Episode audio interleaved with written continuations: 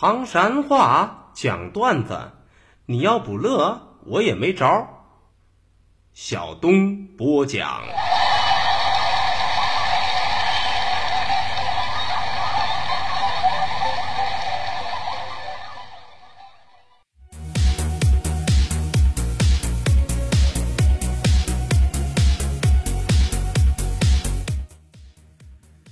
讲段子谁最中？中国唐山赵小东。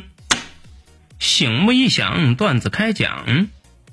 说小敏是个大活宝，欢笑自然少不了。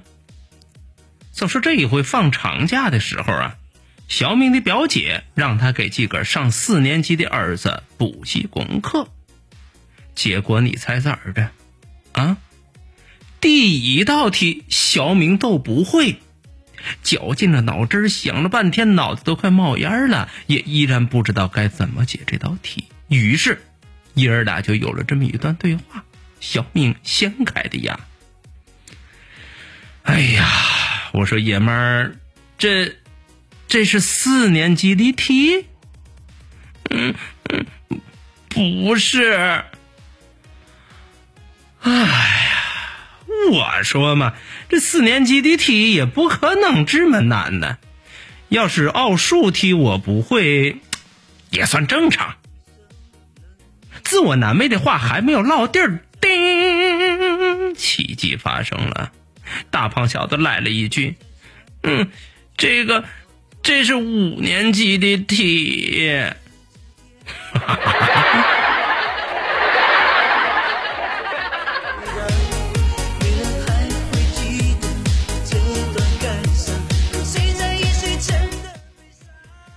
说大千世界怪事多，请你扶好下巴壳。因为啥？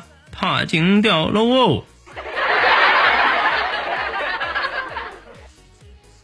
就说小军的老爸呀，是一名退了休的老中医，呵，一个月的退休金啊，都能赶上小军两个月的工资。就说那天，小军头一遭带着自个的女朋友回家见老爹，到家之后。老爷子一看小军女朋友，当时是大吃一惊啊！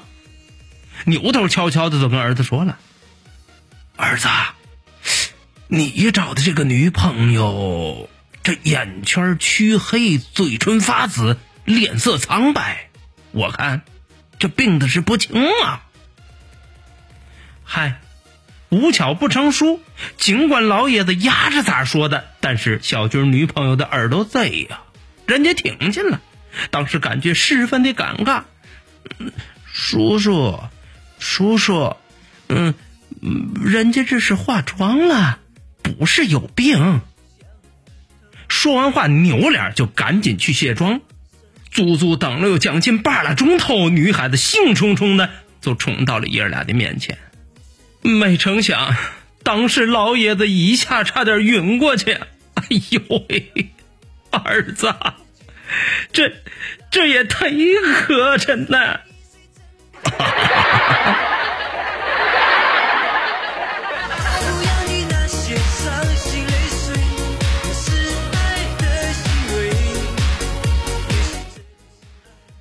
说要想比谁惨，小强也不善。就说小强啊，在大一的时候就开始暗恋一位学姐。这位学姐生的那是沉鱼落雁、闭月羞虾啊，不是闭月羞花。眼瞅着这个学姐啊，马上毕业，两个人要天各一方。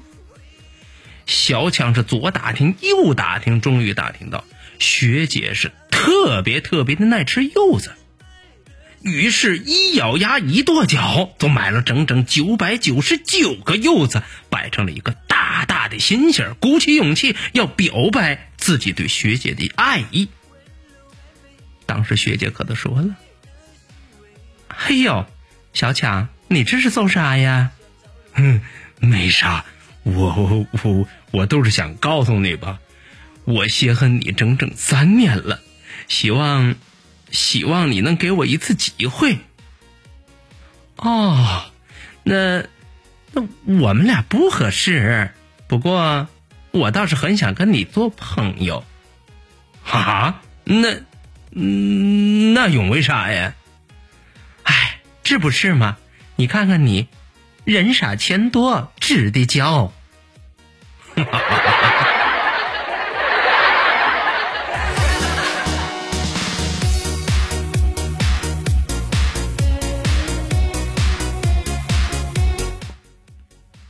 说夫妻的奶欢乐多，缓了缓了失火车。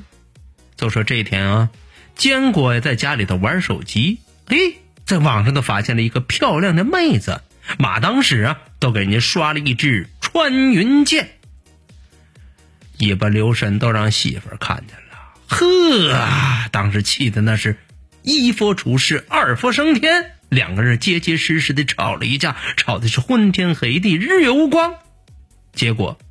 结果还用猜吗？建国呀被赶出了卧室，侯生只能在沙发上睡了。可你猜咋的？杀人有傻福。睡觉的时候，建国都觉着，哎，不对，这身子底下有啥东西硌得慌。到底是啥？半夜起来，翻出来一看，可把建国美坏了。嗯，整整一万块钱呢。嚯！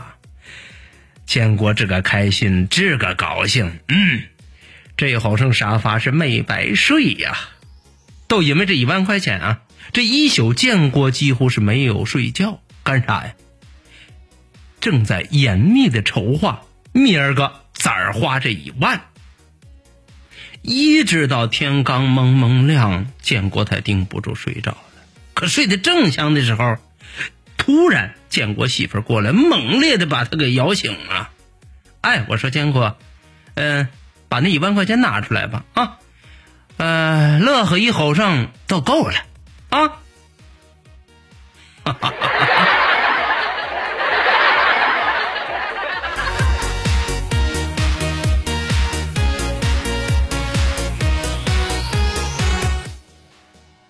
说大凶大凶，乐趣无穷。话说，那还是一段时间之前，大雄开着自己三舅的桑塔纳车出门绕着玩儿，结果刮蹭了一位美女。你说巧不巧？在美女住院期间，大雄对她是细心的照料，感动之余，女孩子成为了大雄的女朋友。这两个人交往之后，大雄才知道，哦，女孩子的老家呀是农村的，家里呢还有三十亩地。说着说着啊，两个人就接近谈婚论嫁的地步了。头一回上女朋友家去做客，大雄特地买了两瓶价值三千多块钱的五粮液，送给了未来的老丈人。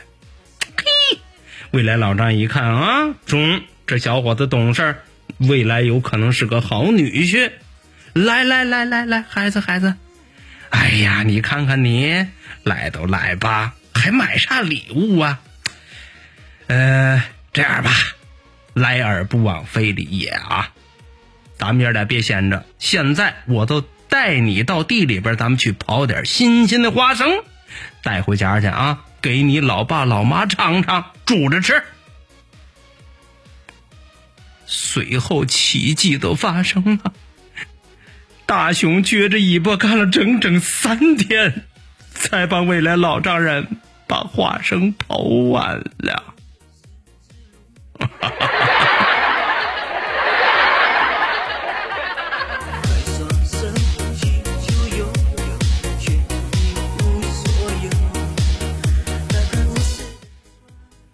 说留住唐山话责任很重大。我们接着上课。